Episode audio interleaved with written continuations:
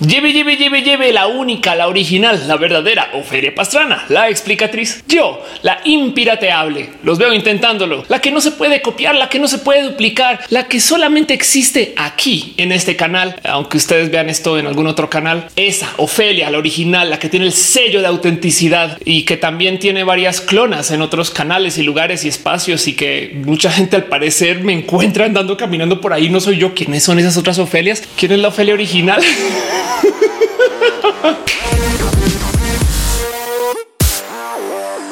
Hey, gente bonita, ¿qué tal? Yo soy Ofelia Pastrana, la explicatriz, creo, la original, creo, y esto es mi canal de YouTube creo, donde hablamos a veces de tecnología, a veces de videojuegos y donde siempre nos tomamos un poquito de tiempo para darnos un poco de cariño y amor geek. Este video fue editado por Elisa Sonrisas, la mejor transeditora del Internet. Chequen en redes sociales como Elisa Sonrisas. Déjenle un abrazo. Hoy quiero hablar de un tema que es fenomenalmente complejo, porque si bien está muy en los medios y la gente lo está discutiendo en redes, es una de esas cosas que de nuevo amerita un chingo de explicación, porque mucha gente no entiende exactamente cómo fue que llegamos acá. Y se quiero platicar acerca de los famosos NFTs. Es muy posible que ustedes no hayan escuchado esta palabra o esta combinación de letras últimamente y no pasa nada. No todo el mundo tiene que estar encima de todas las noticias noticias, me queda claro. O capaz es algo que les dijo su cuate o su amigo porque les hablaba acerca de una potencial inversión o de cómo la gente está haciendo dinero en estos lugares de los NFTs. Y hey, si ustedes están en el rubro del arte o del diseño o si no sé, son influencers de esos que dibujan en Twitch y hacen cosas de estas súper chidas y súper cool con su arte, claramente ya les hablaron de los NFTs porque para la gente que no sabe, los NFTs son la nueva moda de las criptomodas. Que dije es algo así como lo que pasó cuando llegó Bitcoin, que la gente no sabía exactamente qué es el Bitcoin. No entiendo, es una moneda o no, pero no la puedo comprar, pero la tengo, pero existe, pero que la respalda. Solamente que en este caso estamos hablando acerca del arte. Y es que el tema es que aparecieron estos lugares donde puedes comprar y vender NFTs que técnicamente son documentos que representan el arte, que por la naturaleza de la viralidad en el Internet es de estos lugares donde la gente está haciendo mucho dinero. Entonces ahora todo el mundo quiere saber si vale la pena invertir allá. Y en muchos modos está pasando exactamente lo mismo que pasó cuando salió el Bitcoin, que la gente no lo entendía al 100, pero se iba a websites a comprar Bitcoin solo porque lo vi por ahí en una noticia o algo así. Y luego un día de repente llegaste a la oficina y resulta que tu cuate ya había comprado Bitcoin y tú no. Entonces ahora tú comenzaste a buscar qué tengo que hacer con esto y resulta que tu tío te está marcando diciendo, oye, es esto lo del Bitcoin está chido. Y tú así de sí, parece que está chido, tío. Pero entonces luego sales de la oficina, llegas a la casa y tu hijo te dice, sí, acabo de comprar Bitcoin. Soy un niño cool. Y entonces tú le dices, pues yo soy un papá o mamá cool. Y entonces yo también tengo Bitcoin y ahora todo el mundo está comprando Bitcoin y todavía nadie sabe qué es. Pero en este caso con el arte. Entonces primero quisiera nomás tratar de aterrizar un poquito el qué es un NFT. NFT es un acrónimo que quiere decir non fungible token. En español es token no fungible, que para aquellos y aquellas de ustedes que estén tan confundidas como yo cuando se encontraron con la palabra fungible, lo que quiere decir es que nadie más puede generar un token como ese que tienen ustedes. Entiéndase, es incopiable. Pero Ophelia, cualquier cosa es incopiable como tú. Y la verdad es que, pues sí, somos originales y únicos y detergentes también. Pero el punto con los tokens es que son, por así decir, llaves secretas o largas cadenas en texto que una vez que se generan, nadie más puede generar otra. Entonces, al ser únicas en su forma de creación, porque requieren de cálculos matemáticos y un sistema que es el sistema de blockchain, que es el mismo sistema que lleva Bitcoin, Ethereum y todas las otras monedas. Pero bueno, ahorita hablo de eso. Y por consecuencia, lo chido de los NFTs es que si ustedes compran uno, entonces ahora nadie más lo puede tener menos ustedes. Esto es filosóficamente profundo y es parte del por qué a la gente le importa tanto el que la pieza de arte que haya comprado sea original. Porque si yo tengo un Picasso, pues ese es el Picasso que se hizo en su momento con las pinturas de su momento y estas cosas que hoy en día ya no se pueden reproducir. Nadie más lo puede volver a hacer. Y cuando digo filosóficamente profundo es porque muchas de las piezas de arte lidian con esto. No sé si sabían, seguramente sí, porque ustedes son cultos y educados y educadas. Pero por ejemplo, los bodegones en el arte cuando dibujan frutas existen porque al momento de acabar la pintura, la fruta ya no está, pero como quedó retratada en el óleo, entonces habrá quien dice no, sí está, solamente que la fruta ya se dañó, pero pues yo la retraté aquí y entonces podemos discutir acerca de la permanencia y acerca de el que es existir y cómo también nuestros cuerpos van cambiando día con día. Pero bueno, el caso de los NFTs es que para muchas personas el hecho de que no se pueda copiar algo en un espacio digital es muy único y especial. Y lo digo porque seamos honestos y honestas, ustedes como yo nos hemos hemos robado una imagen del Internet en algún momento o una canción o una película entera, pero me entienden. Han copiado algo y le han dado al copy y al paste en cualquier lugar y saben que es parte de la cultura digital. Tomar algo que ves ahí, por ejemplo, en Twitter, lo comparto ya. Dios es mío. Pero a todas estas, a ver, Ofelia, de verdad, ¿qué es un NFT? Porque si yo me registro en estos websites que venden NFTs a estos mercados de compra y venta de los famosos NFTs y quiero que mi NFT se avalúe y que la gente invierta sobre él, exactamente qué estoy comprando y qué estoy vendiendo. La pieza de arte en particular. Y para explicar esto, voy a hacer algo que normalmente no hago mucho en este canal, pero voy a usar un ejemplo físico. Y para esto les traigo a ustedes una pieza de mi colección de cómics. Esto que tengo en mi mano es un Daredevil número uno que está firmado por Frank Miller, quien de paso está también anotado aquí en la portada. A lo mejor al señor Tamalero le gustan los cómics. A menos que ustedes sean gremlins o personas horribles, es posible que piensen que los cómics no son arte, pero en esencia sí lo son. Pero hey, si no les parece cierren el video. Adiós, vayan a otro canal. Pero sé algo que decir acerca de el arte impreso en un cómic, porque primero que todo, el mero hecho de que yo pague dinero para tener este cómic en la mano eh, significa que soy dueña del arte y yo creía que no soy dueña de esta copia, pero este arte seguramente está todo incluido los personajes protegidos bajo la ley de derechos de autor. Entonces técnicamente me dejan tener una copia del arte de alguien más, que además es una reproducción. Evidentemente lo volvieron a imprimir. Esto no es lo que se dibujó en este papel y yo me lo gozo porque también tiene el valor de la historia y de la firma. Y la pregunta que les dejo a ustedes es si esta firma hace que esta pieza de arte se evalúe diferente. Pero el punto es cómo eso se puede reproducir fácilmente. Y bueno, eso es un decir, pero pues cualquier persona podría fotocopiar. Me explico, se puede rehacer este cómic aún con la firma. Entonces, este señorito cuando me lo dieron, me lo entregaron junto con esto. Esto que tengo en mis manos es un certificado de autenticidad que me deja saber que este cómic está firmado por el artista Frank Miller y que además es uno en 2000 que se imprimieron. Es un certificado de autenticidad que además ahí tiene su sellito de Dynamic Forces. Porque entonces hablemos acerca de él y qué chingados tiene de validez este pedazo de papel con aún otra firma. O sea, volvamos a la pregunta. Si este cómic se evalúa más por tener una firma, entonces una creería que pues también esta hoja también tiene valor porque tiene una firma. Que paso a platicar a fondo acerca de la importancia de las firmas autógrafo y estas cosas también es muy filosóficamente profundo. Pero lo importante aquí es tener presente que el que exista este cómic no es tan impresionante en un mundo donde sabemos que lo podemos replicar con mucha facilidad, aunque sea arte dificilísimo de hacer. Pero el que tenga el certificado de autenticidad comprueba valida contra alguna autoridad, no sé quién. Y este certificado de autenticidad en esencia es un representante del cómic. ¿Qué son los NFTs? Los certificados de autenticidad. Cuando tú vas a un website o un servicio o algunos de estos lugares donde te venden NFTs, en esencia lo que estás comprando son estos papelitos y estos papeles son un token que representa la obra de arte. Cuando vemos en cualquier lugar que una pieza se vendió por 16 millones de dólares o 2 mil dólares o 100 mil dólares, lo que sea, pues lo que se vendió realmente es el certificado, porque claro que podemos ir al website y agarrar la imagen y ponerla de wallpaper y uy, mira, me robé 100 mil dólares. Un poquito sí, no tiene los derechos de autor para usarla, pero pues en últimas el que tú la puedas copiar, pues de cierto modo es la realidad del Internet. Así que esto despierta una conversación súper rara y compleja y profunda acerca de él. Entonces, ¿por qué están tan en boga los NFTs? Porque si esto no es esto, pero aún así nos dicen que los artistas se están beneficiando porque existan estas cosas, porque estamos aquí. Y no más para que dimensionen, tomen en cuenta que hace nada se vendió un NFT por 69 millones de dólares. Lo importante para tener presente acá es que la compra y venta de certificados de autenticidad pues puede ser una práctica muy bonita en general para observar, porque dice mucho acerca de la naturaleza del arte y dice mucho acerca de cómo necesitamos validez con todo esto de lo digital y de las cosas que sean fungibles y de cómo cuando todo se puede hacer con más facilidad necesitamos que alguien nos diga no, esta es la verdad verdadera y eso pues es una síntesis de algo, pues es algo que genera un generador. En fin, en un mundo donde hasta el video se va a poder falsificar Así, si es que no ya por esto de las deepfakes, el que busquemos métodos para poder validar la realidad me parece importante.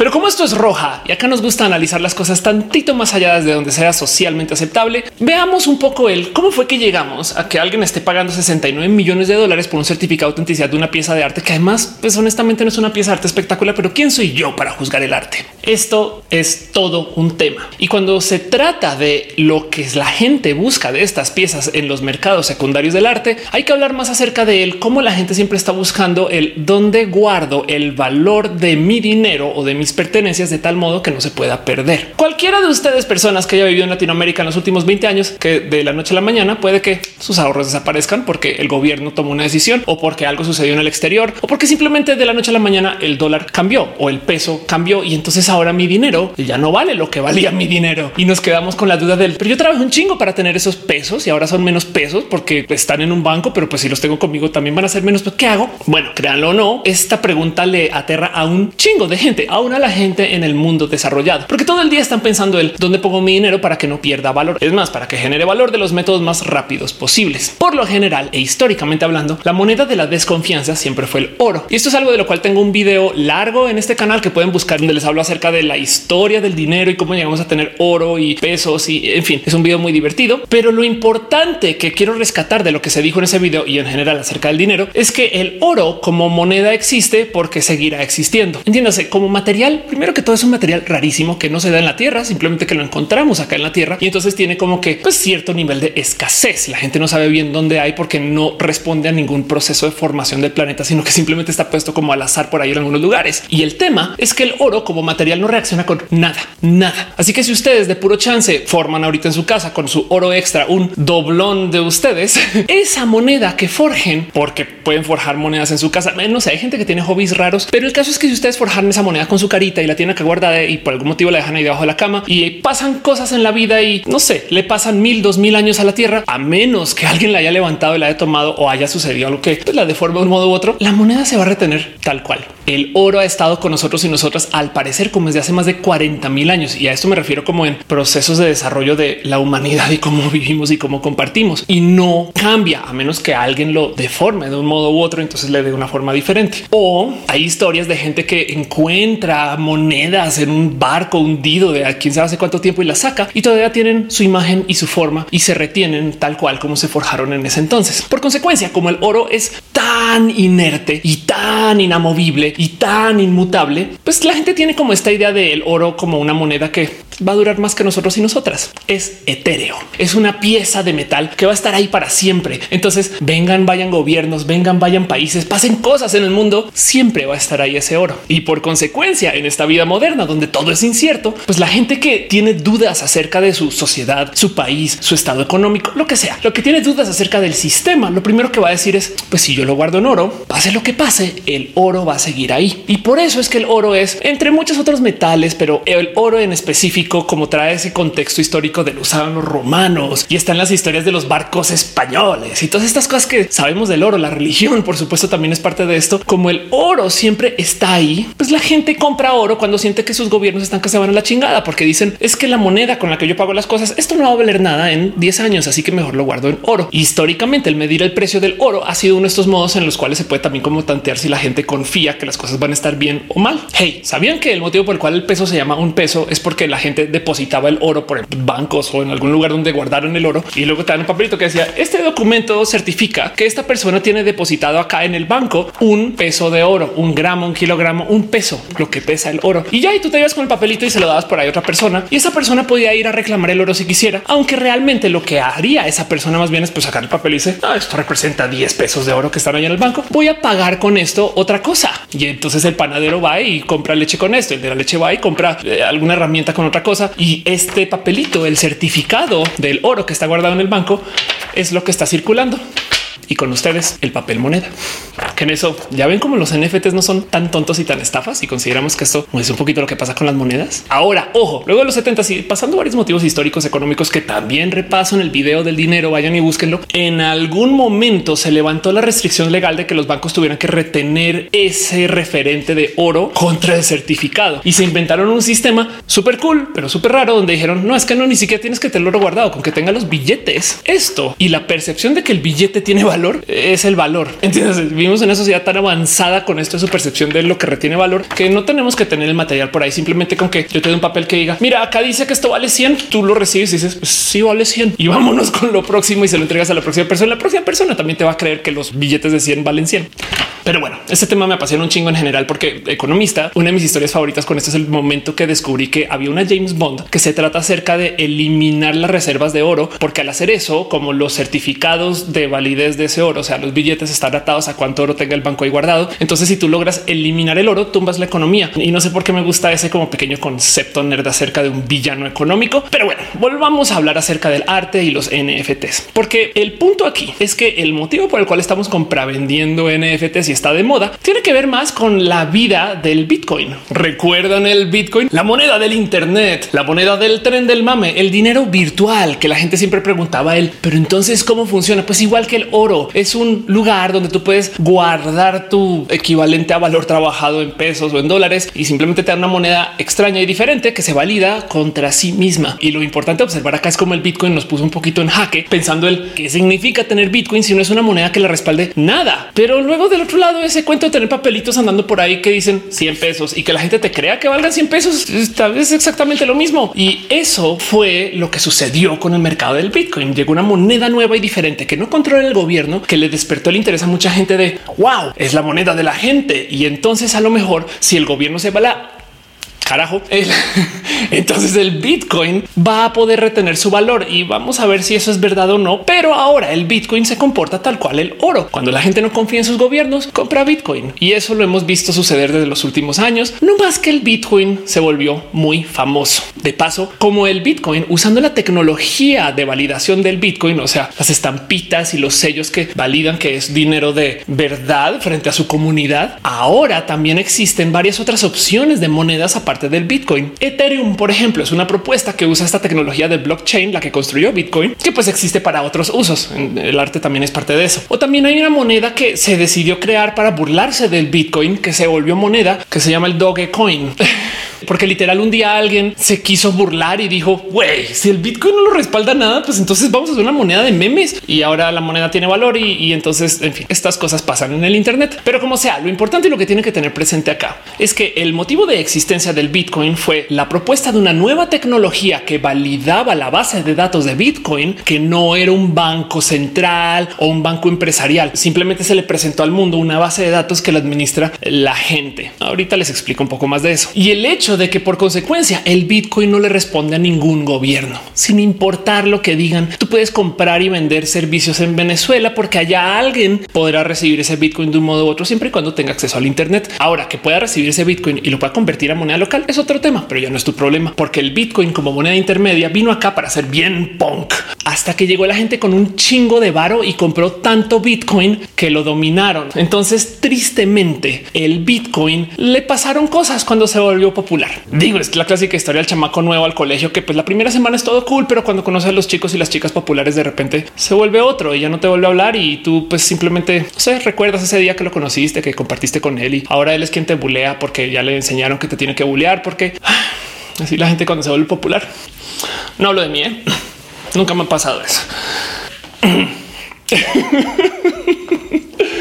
Traumas. El tema es que el Bitcoin, a medida que se iba desarrollando como moneda, comenzó a crear vicios y eso por consecuencia llevó a que varios gobiernos, por ejemplo, la intentaran de regular y lo han hecho con mucho éxito. Para la gente que está dentro del sistema, lo que Bitcoin se supone que quiere eliminar es un éxito el lograr regular Bitcoin, porque entonces ahora los bancos pueden invertir en Bitcoin y ahora los mecanismos formales de inversión de Wall Street pueden comprar Bitcoin y no le pertenece a la gente, sino que los bancos tienen como un poco de inferencia porque ya compraron tanto que la pueden medio manipular y usar. Del otro lado, la gente muy millonaria de Bitcoin es dueña de tanto Bitcoin. Mil personas poseen algo así como 42 del Bitcoin, lo cual quiere decir que con tantita coordinación pueden manipular el mercado entero de la moneda. Si 100 personas se coordinan, un grupo de WhatsApp pueden subir e inflar el precio del Bitcoin artificialmente y luego venderlo por ahí arriba y sacar varo de los otros inversionistas que no son parte de su grupito de los mil. O al revés, pueden tirar el precio a piso porque la comienzan a vender en chinga coordinado y entonces ahora de un modo u otro hacen dinero con eso también. Y eso hiere al Bitcoin. Ya no es un mercado libre cuando un grupo de millonarios pueden controlar por dónde va, igual que los bancos. Y pues sí, el punto aquí es que si Bitcoin es esta moneda que se inventó como la moneda alterna al sistema, por supuesto que va a también ser el camino o el conducto que la gente va a usar para hacer cosas alternas al sistema. Así que si de repente te dicen que el Bitcoin es una moneda que se regula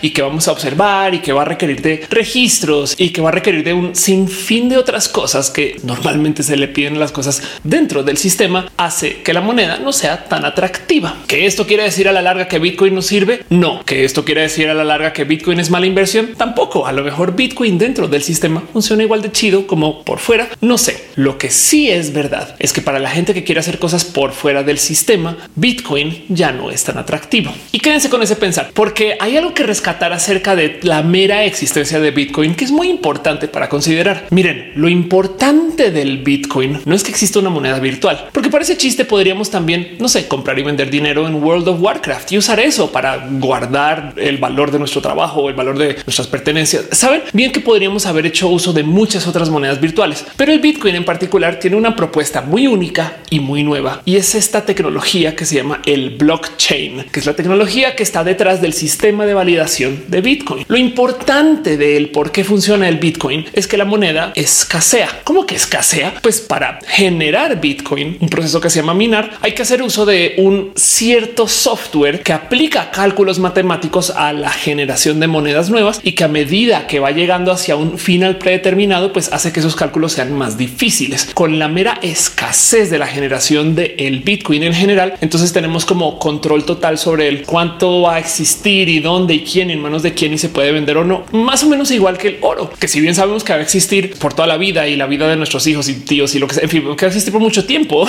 El tema es que también el oro es un recurso limitado y entonces se transacciona sobre eso y retiene su valor, porque si fuera ilimitado, entonces tener 10 kilos de oro vale gorro porque nuestro vecino va a encontrar otros 10 y luego se va a encontrar otros 10 y a la larga pues no va a mantener su valor. El Bitcoin funciona encima de esta tecnología que se llama blockchain, que es una genialidad. Y entonces me voy a desviar unos minutitos para platicar acerca de lo importante que es el Bitcoin para la humanidad. Primero que todo, Ofelia, me acabas de decir que hay millones de monedas virtuales, pero nos gustó el Bitcoin. ¿Qué pasa aquí? Pues que el Bitcoin, a diferencia de cualquier otra moneda virtual, hace uso de un sistema de bases de datos descentralizado. Me explico. Cada que yo hago una transacción financiera, primero que todo, esa transacción sucede en las computadoras de mi banco, American Express, Banamex, Aztec, lo que sea que usen ustedes. Ahí sucede la transacción. Puede que no se hayan dado cuenta, pero el mundo ya usa dinero virtual. ¿Cuánto? Más del 90% de las transacciones financieras globales son virtuales. El papel moneda es cambio de caja chica a comparación de la cantidad de transacciones financieras que se hacen a nivel global. Y es que hace sentido. Casi nadie menos seis personas y nuestro tío ranchero compra un coche en efectivo. Todo el mundo va al banco a hacer transferencias. Es más, las compras de departamentos o de bienes raíces o las compras de equipos de la oficina, todas esas cosas se hacen con una transacción virtual y ese dinero no existe. Así que mis ahorros en el banco son una entrada en una base de datos, en una hoja de Excel, por así decir. Y si yo le doy dinero a alguien más, lo único que hace el banco es ir a ese Excel o bueno, esa base de datos, cambiar el valor en mi cajita y luego ir a la cajita de alguien más y cambiarlo Listo, se transfiere el dinero. El tema es que para poder validar esa transacción y que no llegue cualquier persona y diga, tengo 10 millones de dólares en mi cuenta de banco, tenemos que confiar en la institución, el banco. Y sabemos muy bien que los bancos a veces no son confiables. Pero bueno, a la larga y para la mayoría de la gente, la institución sí funciona. No más que hay unas cosas que si dices, pues sería chido que no sé, no le dieran banca al narco. No sé, millones de motivos por los cuales puede que no les guste el banco en general. Sería chido que no nos cobraran por no tener dinero en la cuenta. O sea, ¿qué es eso? Que te quedan como 200 pesos y no los puedes retirar porque tienes un mínimo pues, de lo que tienes que tener en la cuenta, pero si los puedes ir a visitar y luego te cobran porque estás por debajo de un mínimo. Entonces puedes ir a visitarlos como prisioneros y verlos desaparecer. Es como a ver, es mi dinero, son mis pesitos, de, déjenmelos, déjenmelos ver o, o el caso. Hay millones de motivos por los cuales se pueden odiar a los bancos, tanto como hay millones de motivos por los cuales podemos amar. Pero el punto es que los bancos son una entidad central que regula quién tiene qué dinero, cuándo y dónde, y le tienen que responder al gobierno sobre esa regulación, porque hay muchas cosas que hacen los bancos tras bambalinas que, pues bueno, obviamente esto es información información pública, pero no mucha gente lo tiene presente. Por ejemplo, los bancos crean dinero y no estoy diciendo que van a imprimen billetes, aunque en algunos casos sí. El caso con los bancos es que si yo deposito mis mil pesitos en un banco, el banco solamente tiene requisito de guardar el 10% de eso. Ahora en mi cuenta bancaria me va a decir si sí, yo tengo tus mil pesitos, no hay broncas, pero luego va a tomar 900 y se los va a prestar a alguien más y esa persona va a hacer algo con esos 900 y luego se los va a devolver al banco y va a pagar intereses sobre eso. Está bien, así funciona, pero qué tal que no pague? Esos 900 eran míos, pero el banco está tomando la responsabilidad porque si de puro chance yo pidiera mis mil pesos de salida, me los tiene que dar. Entonces el banco todo el tiempo está midiendo su riesgo de pues, ok, cuánto dinero vamos a prestar versus cuánto tenemos guardado versus cuánto tenemos que circular. Depende del país y la ciudad. Ese 10% puede ser 15, 20, a veces 30%, pero nunca es el 100. Por eso es que los bancos nunca pueden devolver todo el dinero de toda la gente que tiene su dinero ahí depositado porque viven de recibir ese dinero y prestar una parte. ¿Cómo crean dinero? Vean esto tan entretenido. Si yo deposito mil pesos y prestan 900, casualmente en la economía ahora hay 1900 pesos de solo depositar mil. Esos 900 aparecieron de la nada. Pero el punto aquí es que los bancos tienen que estar controlando ese como ajedrez de cuánto y dónde y con quién y a qué horas para que no se les caiga el negocio ni el show. Y eso requiere de tener tanta confianza en el sistema. Pero el sistema sabemos que no siempre funciona. Así que de repente llega alguien y nos dice, hola, me llamo Bitcoin y yo voy a tener la misma base de datos que el banco, pero en tu computadora. Y lo primero que se nos cruza cuando pasan estas cosas es un, o sea, yo soy la persona responsable por la lista de las transacciones de todo lo que está pasando con el dinero internacional. Sí, tú y todas las otras personas usuarias del sistema de Bitcoin. Cada vez que alguien hace uso de su computadora para tramitar Bitcoin, de muchos modos también le está prestando su computadora a la base de datos global. ¿A quién le pertenece? A todos y a nadie. ¿Y que hay en esa base de datos? Todas las transacciones de Bitcoin hechas en la historia y se pueden repasar. Tú puedes ir y ver más o menos quién estuvo comprando. Bueno, ver quién es un decir, porque pues ves como el código de usuario que son anonimizados de todos modos. Pero el punto es que la base de datos de Ofelia tiene tanto dinero y le pagó la mitad de sus ahorros a Juan González. Eso queda ahí en la base de datos compartida. Y entonces lo interesante del blockchain es esto. ¿Cómo sabemos que Ofelia no va a ir a su base de datos y escribir Ofelia tiene un millón de dólares y luego decirle a todo el mundo? Pues cada vez que se hace una transacción con Bitcoin, lo que sea que yo tenga en mi base de datos se compara contra todas las demás. Y si yo modifico algo de los datos en mi computadora, ya no va a validar contra todos los demás. ¿Cómo funciona esto? ¿Cuál es la ingeniería detrás de todo esto? Pues imagínense que lo que yo tengo en mi computadora es una lista de todas las transacciones. Esas transacciones pasan por un proceso matemático que genera una clave única que se llama un hash. Para ejemplificar lo que les estoy diciendo, pensemos en que yo tengo un cuaderno y en un cuaderno tengo todas las listas de todas las transacciones que se hizo, venta, compra, depósito, venta, compra, retiro de dinero, todo eso. Cada hoja lleva un sello de notario. Ese sello de notario se calcula matemáticamente según los contenidos de la hoja. Esto es muy importante. Eso se le llama un hash. Y luego cada cuaderno, o sea, una lista de varias hojas, también lleva su propio sello. Como los sellos dependen matemáticamente de lo que esté escrito en las hojas, si de pura chance algún listirijillo, listirijilla va y modifica alguna transacción en una de las hojas, entonces todas las otras van a cambiar su sello y el sello queda inválido. Y ese sello, al compararlo con el de mis cuates, o sea, mi cuaderno dice que el sello es 32, el tuyo que 46. Mm, no, pues ya no es el mismo. Hace que mi cuaderno con la hoja modificada se invalide del total. De nuevo, la tecnología del blockchain. ¿Y por qué se llama blockchain? Porque para rematar, lo que yo tengo no es una base de datos ejemplificada en un cuaderno, sino tengo muchos cuadernos. Hay muchas transacciones y así como las hojas, cada están atadas matemáticamente al sello del cuaderno, los cuadernos también se apilan y modifican entre sí los sellos también. Entiéndase, si yo tengo 10 cuadernos y de listirijilla me da por modificar una hoja en el cuaderno 6 en una pila de 10, pues al modificar esa hoja, primero que todo el cuaderno ya no va a validar contra los demás, pero segundo que todo va a colapsar contra toda la cadena, porque todos los cuadernos que se hicieron después de ahí en adelante van a tener un hash diferente. Entonces ahora toda mi cadena de cuadernos no va a hacer sentido cuando la compare contra otras personas. Y esa tecnología se le llamó blockchain porque es una tecnología de primero que todo descentralizar bases de datos y segundo que todo tener un método para validar que algo fue o no fue modificado. Y esto es sumamente importante, sobre todo para el mundo de la computación. Hay mucho que hablar de esto porque el proceso de comparar es muy tedioso. Como no hay una computadora central que le pertenece a un banco en quien todos y todas confiamos, entonces toca comparar contra todo el mundo.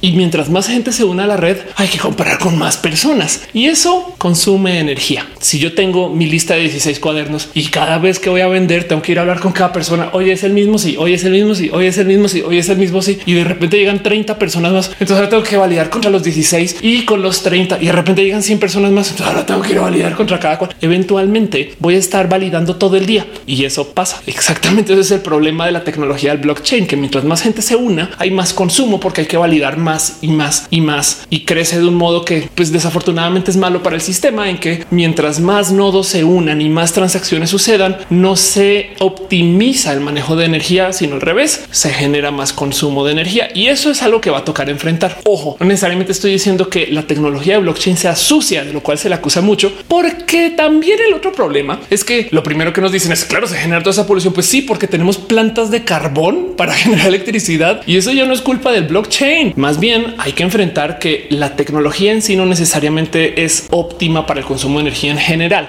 Y si tuviéramos energía limpia sería bien chido. Pero bueno, lo digo porque así como el blockchain sirve para validar el Bitcoin o el Ethereum y otras monedas, pues también sirve para validar cualquier cosa. Tenemos una tecnología que saca la base de datos de una computadora central y la deja por ahí como en la nube, que funciona muy bien. Y miren, yo sé que ahorita ustedes están diciendo, la gente zampa, Ofelia, la gente roba, modifica, miente. A lo cual lo primero que tengo que decir es sí, es verdad, la gente es muy ladrona y cafre. Y entonces obviamente hay que controlar por eso. Y claro que va a haber gente que va a tratar de modificar el blockchain y va a tratar de hacer trampa. Pero consideremos el caso de Wikipedia, una base de datos que le pertenece a todo el mundo. Por si ustedes no lo sabían, cualquier persona puede editar la Wikipedia. Y es un hecho que la Wikipedia es tan precisa como la enciclopedia británica. ¿Qué pasa con la enciclopedia británica? Es como el banco, es la dueña de la información.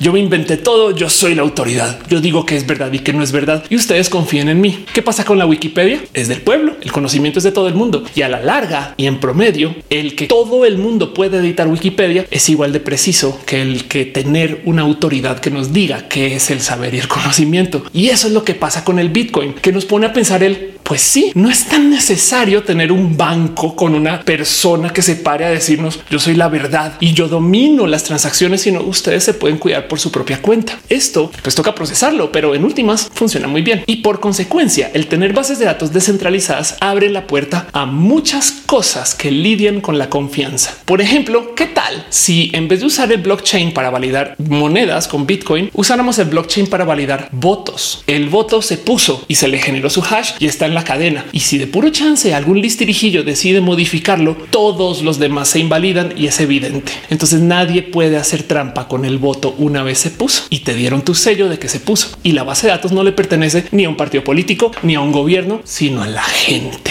El código de computadora que genera el sellado de cada voto es de código abierto. Entonces todo el mundo puede hacer auditoría sobre el código y sobre los votos, aunque los votos todavía mantienen su anonimato y su validez. Pero bueno, hay millones de motivos por los cuales esto no se aplica, comenzando también por el hecho de que no puedes tener solamente votos electrónicos en países donde no hay 100% acceso al Internet. Como sea, apenas salió la tecnología de blockchain, porque de paso, esto es otra cosa muy bonita. ¿Por qué es tan nueva y rara la tecnología de blockchain? Porque un día random en el Internet apareció una persona que se llama Satoshi Nakamoto, que nadie sabe quién es. Es un seudónimo. Igual y es la Universidad de Princeton o igual y es Carlos González aquí abajo que tiene una pizzería. Como sea, Satoshi Nakamoto es un personaje anónimo, porque bien que puede ser un grupo de gente que un día publicó la tecnología de blockchain. Tomen aquí hay un documento que dice cómo se hace esto y el mero hecho de que no se sepa de dónde viene también dice mucho acerca de lo noble que es el esfuerzo. Creo yo. Digo bien que puede ser una cosa súper malvada y que llegó vía los aliens y nos está destrozando. Pero el punto con el blockchain es que como no vino de una institución, como no vino de un gran creador de contenidos, como no hay ningún responsable atrás, pues no hay como culpar el blockchain de ser una tecnología llena de cizaña y malas intenciones porque es de alguien anónimo o muchas personas, saben? Así que el blockchain en sí es una cosa muy rara desde lo que nos propone, pero no se me olvida que cuando apareció el blockchain, lo primero que comenzó a decir la gente es cómo le ponemos blockchain a todo, a todo, porque en últimas tenemos un sistema que nos desconecta de la autoridad para poder retener y garantizar la legitimidad. Y piensen ustedes en esto. ¿Saben quién más garantiza la legitimidad en cualquier transacción? Un notario. Pero la diferencia es que pasar por el proceso de notario es tener que confiar en tu gobierno. Y en el notario, de paso, quienes están llenos de vicios, no ven el martes, abrimos solamente de 3 de la tarde a 4 y te vamos a cobrar una cantidad ridícula de dinero por decir si este documento es copia de este documento sello.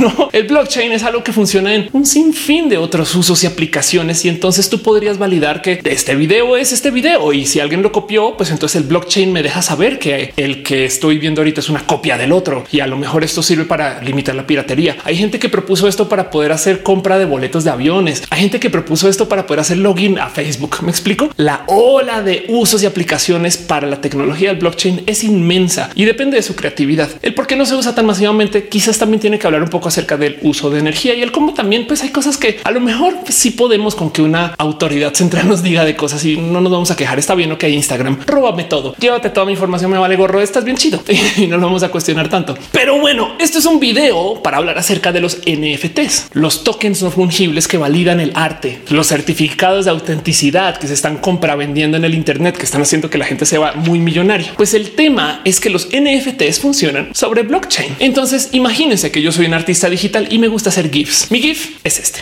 Esto va a ser mi avatar para un GIF. Y entonces lo subo al Internet. Cualquier persona lo puede descargar y poner en su computadora. Si yo quisiera venderlo, digamos que lo pongo en una tienda en Etsy y alguien me paga 5 dólares y lo descarga y ahora se lo puede dar a todo el mundo. Pues si yo genero un certificado de autenticidad sobre mi GIF, a lo mejor alguien podría en algún momento validar, hey, yo solamente autorice a quien tenga el certificado a que use el GIF. Y ese es el problema más rudo con los NFTs. Los NFTs no son el arte, son un certificado que existe por encima del arte, lo cual tiene una cantidad ridícula de complicaciones. Primero que todo, capaz si yo tengo el certificado, pero vale gorro, todo el mundo está pirateando la obra por allá. ¿Qué hago? Segundo que todo, la validez legal de el comprar una pieza de arte no viene de tener un NFT, viene de que la pieza esté registrada contra los servicios de gobierno de protección contra autores y que luego alguien pueda hacer uso de los servicios de gobierno también para demandar en caso de que alguien infrinja la ley de derechos de autor. Así que el problema más grave de los NFTs es que no necesariamente representan una compra de la pieza o del arte en particular. Tristemente, en este boom de comprar y vender NFTs en línea, hay gente que literal ha agarrado piezas de arte de alguien más, les genera su NFT y va y lo vende y pues la pieza igual no les pertenecía para vender, pero lo importante es que están vendiendo el NFT detrás y ahí tenemos que tener una conversación rarita acerca de. Pues entonces, ¿de qué sirve? Y yo sé, ahorita ustedes están diciendo, oye, entonces es una estafa. Volvamos al ejemplo del dinero como representante del oro que nos tienen guardado en el banco,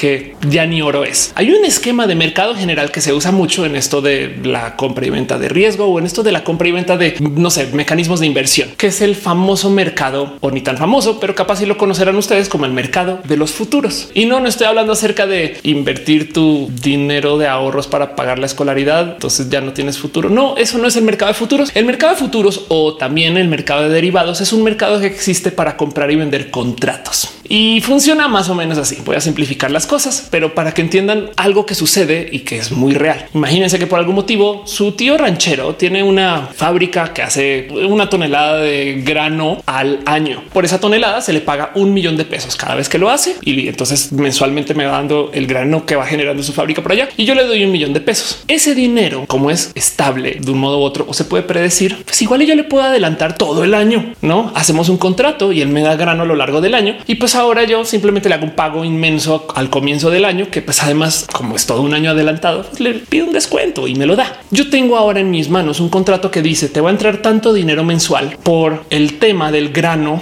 que le compras a esta persona y sin ningún problema. Claro que puedo vender ese contrato a alguien que quiera recibir ese dinero y me quiera dar a mí de una vez el adelantado del año, como yo lo hice con el tío ranchero. Entonces muchas veces pasa que alguien llegue y dice es muy posible que el precio del grano suba y entonces ahora este grano que está generando ese ranchero por allá, yo lo voy a poder vender más caro, aunque ya está comprado por alguien más. Entonces yo le puedo comprar ese contrato a alguien y vendérselo a alguien más. Y a lo largo de varios días o meses o años, ese contrato ya ha cambiado de manos seis veces y el ranchero sigue haciendo su contrato original y sigue sacando su grano porque igual ya le pagaron todo el año. Pero el contrato que representa ese pago del año, pues ese contrato sigue todavía dando las vueltas por allá en el mundo de la inversión. Y a veces pasa que funciona para bien porque subió el precio, bajó el precio y se pudo transaccionar diferente. Pero el punto es que tú estás compravendiendo algo que todavía no se ha producido y esto funciona pues de a diario en Wall Street y demás. Qué raro que es eso. El granjero está trabajando por allá, está manejando su dinero mensual y demás. Y del otro lado, acá hay una cantidad ridícula de banqueros que están invirtiendo y comprando, vendiendo sobre un contrato que se avala sobre el dinero del granjero.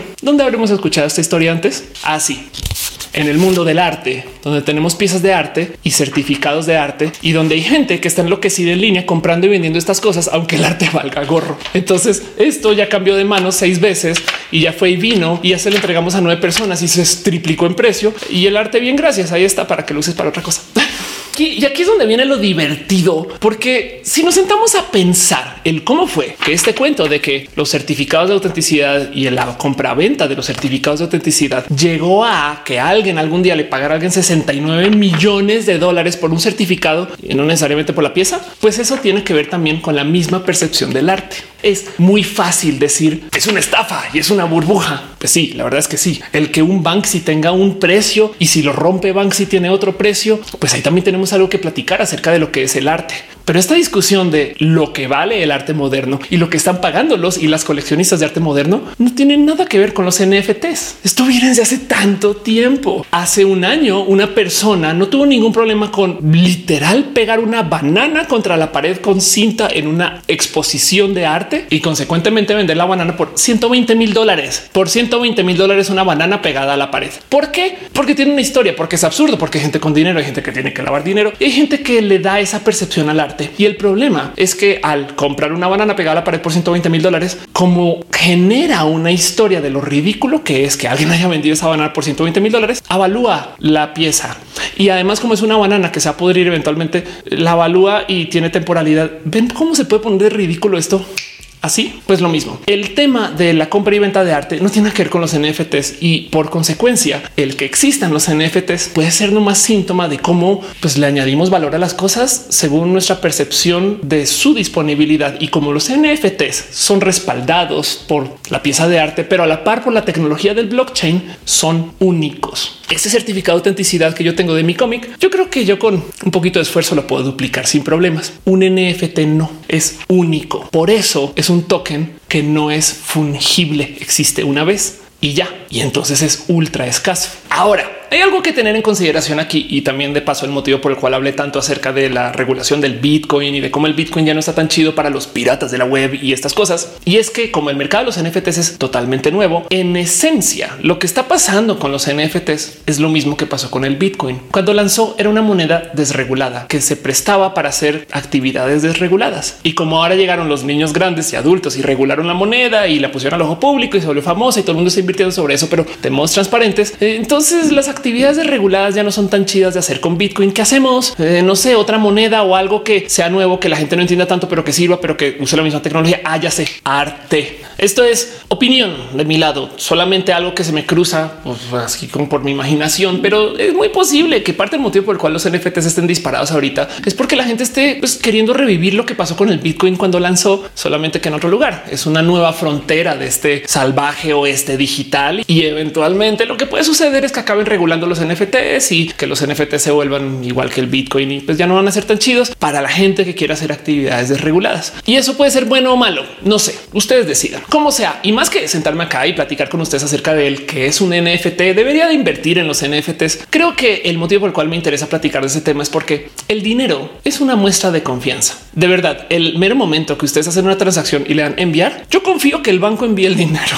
Y si no, ¿a dónde voy? Es dinero virtual que me meto al Excel fenomenoide a ver si puedo cambiar la tabla o qué pedo. No, o también cuando pago en efectivo, pues la neta es un pedazo de papel que dice 50 y ya eso es todo. El dinero es eso. Y si el güey que lo quiere decir no me cree que vale 50, ¿qué voy a hacer? buscar al señor gobierno y decirle perdón, este eh, señor don presidente, le puede explicar aquí al tendero del Oxxo que no es como qué importa, es confianza porque nos damos a creer que el dinero existe y ya. Entonces analizarlo y analizar el cómo la tecnología nos está haciendo cuestionarnos mucho el qué es el dinero, dónde viene y cómo archivamos como el valor de nuestro trabajo o el valor de nuestros ahorros en millones de cosas. Porque hey, como humanidad decidimos que iba a ser el oro, pero bien que nos podemos haber quedado con el sistema de conchas y ya tendríamos un mercado de conchas. Saben? O sea, no pasó eso por mero accidente. En vez de pesos diría 30 conchas y listo. Lo que sí es verdad es que en la era de la información, la confianza escasea. Ahora, siempre he sido el fiel creer que si por algún motivo nos pudiéramos teletransportar o viajar en el tiempo y entrar a la historia, no sé, de la dominación de la Unión Soviética o alguna cosa así, nos toparíamos con gente que tampoco confiaría en su gobierno. No más que ahorita ya sabemos que esto es masivo, pero como sea, ¿se acuerdan cuando les dije que el oro y el Bitcoin son las monedas que la gente compra cuando ve que sus gobiernos se están yendo la chingada y les da miedo que su dinero pierda todo su valor y entonces tienen sus inversiones por allá? Ahora es cuando el oro más se ha apreciado y ahora es cuando el Bitcoin está más disparado. Y entonces habla mucho el que existan los NFTs del cómo también la gente no sabe bien qué hacer con su dinero y hay millones de modos de no sé entender esto, porque también del otro lado el dinero actual por esto de la riqueza generacional está horriblemente distribuido. Dos mil personas. Pensemos en eso. Esto es gente que puede caber en un estadio pequeño. Dos mil personas poseen la riqueza equivalente de los 4600 millones de personas más pobres del mundo. Esto muy probablemente nos incluye una cantidad de gente mexicana, colombiana, española, chilena, argentina, carajo, hasta australianos puede haber ahí en esa lista. 4600 millones de personas acumulan la misma riqueza que los 2000 más ricos del mundo. Y esto, ¿qué haces con eso? La verdad es que no quiero tener esta una discusión de capitalismo y cómo acabarlo. Solamente quiero dejar en dicho que, pues, por supuesto que cuando ves estas cosas, lo primero que se te cruza por la cabeza es un acabamos con el dinero. Está muy mal que alguien tenga riqueza para sí, sus hijos, sus nietos y las próximas 10 generaciones. Hay algo raro ahí donde esto pues, se tiene que colapsar de un modo u otro, aunque no se ha colapsado, pero nos va a llevar a raros espacios como del compartir en el futuro. Y esto también es parte del motivo por el cual la gente dice, saben que yo me agarro lo que sea. Si el Bitcoin me ayuda a destronar a estos locos, por favor. Desafortunadamente el Bitcoin se está volviendo parte del sistema. Pero bueno, el punto es que cuando tenemos ese sistema que habla y vive de la confianza y cuando tenemos este modo de compartir y este modo de existir que depende del trueque y que nunca se va a ir de paso, también por eso la gente a lo mejor está viendo a ver si aquí es más justo guardar el dinero o es más justo guardar nuestro valor de producción. Pero bueno, compren cómics, gente que son muy bonitos. Oh, sí. A veces pienso si existirá algún cómic o alguna producción donde Daredevil use un celular. En fin. Para todo lo demás, ya saben cómo es. A mí me gusta nerdear de estos temas porque, pues no sé, te sientas dos segundos a analizar qué está pasando con la gente en el Internet. Gracias por aguantarme. Gracias por ver estos videos y espero haber sido medianamente entretenida, altamente informativa. Gracias por estar aquí. Y hey, solamente quiero que sepan que el motivo por el cual llevo estos videos es porque me gusta compartir con ustedes personas chidas y espectaculares de la diversidad, la gente más chida que puede existir. Te quiero mucho. Déjame tus pensares aquí en la cajita de comentarios o si no, nos vemos en redes sociales.